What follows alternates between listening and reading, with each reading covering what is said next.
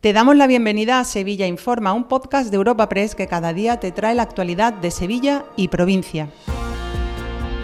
Estas son las noticias más relevantes en nuestra agencia en el día de hoy. Comenzamos un nuevo episodio de Sevilla Informa este jueves 8 de febrero en el que de nuevo por tercer día consecutivo se viven cortes de tráfico en las carreteras más importantes de la provincia, al igual que en numerosos puntos del país, protagonizados por los agricultores en protesta por las políticas europeas y la crisis del campo agravada por la sequía. Los tractores han bloqueado los accesos al polígono industrial La Isla en Dos Hermanas, donde se registran cortes intermitentes, la A92 a su paso por Araal y la A8100 en Carmona aunque la circulación en esta última se ha restablecido en torno al mediodía. Los controles de la Guardia Civil han evitado cortes en la AP4. Y de transportes seguimos hablando en concreto del impulso de las obras del metro en Pinomontano que van a empezar en primavera. La Consejería de Fomento ha adjudicado este mismo jueves por cerca de 96 millones de euros la construcción del primer subtramo del tramo norte de la línea 3. A este primer subtramo se presentaron una docena de ofertas con 36 empresas. En las próximas semanas se licitará el tramo entre Los Mares y San Lázaro por 132 millones y en un mes el tercero. Así lo ha anunciado la consejera Rocío Díaz en declaraciones a los medios antes de su intervención en el Foro Gaesco. Pues ya les puedo anunciar que también hemos adjudicado esta misma mañana, esta misma mañana, el contrato para el subtramo 1 con lo cual pronto, pronto iniciaremos la obra.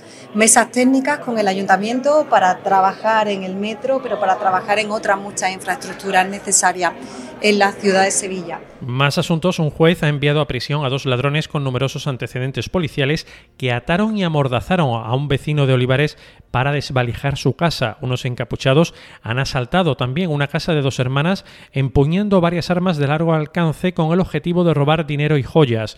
Uno de ellos ha sido detenido y enviado a prisión. Fueron sorprendidos por los dueños de la vivienda, un matrimonio de avanzada edad, tras acceder por el garaje del inmueble y a uno de ellos no dudaron en agredirle en la cabeza con la culata de la escopeta. Sara Talabán, portavoz de la policía. Se ve que los asaltantes entraron por la puerta del garaje y allí fueron sorprendidos por un matrimonio, un hombre y una mujer de avanzada edad, a los que estas personas no dudaron en propinar fuertes golpes para conseguir todo el dinero y joyas que tuvieran allí en su hogar. Se intervinieron también cinco escopetas y 300 euros en efectivo. Una cosa más, Urbanismo ha renovado el pavimento del Paseo de las Delicias en el tramo comprendido entre el Postigo del Carbón y el Puente de los Remedios y ha concluido también la renovación del pavimento en la glorieta del Una zona de alta densidad de tráfico. Además, este área ha realizado trabajos de conservación en varias estatuas de la ciudad. Este mismo lunes eh, concluyó la intervención en la obra dedicada a Miguel de Cervantes en la calle Entre Cárceles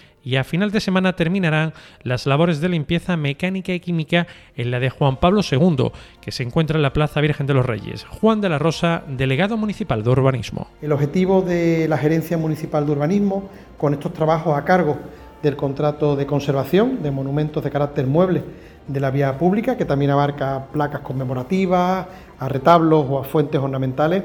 El objetivo es mantener la buena imagen del monumento, de los monumentos y preservarlos de efectos nocivos que puedan acarrear futuros daños mayores. Dos apuntes más antes del cierre de tribunales condenado a tres años de cárcel el hombre que dejó morir en condiciones inhumanas a su madre enferma en Sevilla Este y condenado un varón a dos años de cárcel por una puñalada a un joven que le agredió en un parque de San Juan. Te recordamos que puedes suscribirte y descubrir el resto de episodios de este podcast en nuestra web entrando en europapress.es barra podcast o a través de las principales plataformas de podcasting.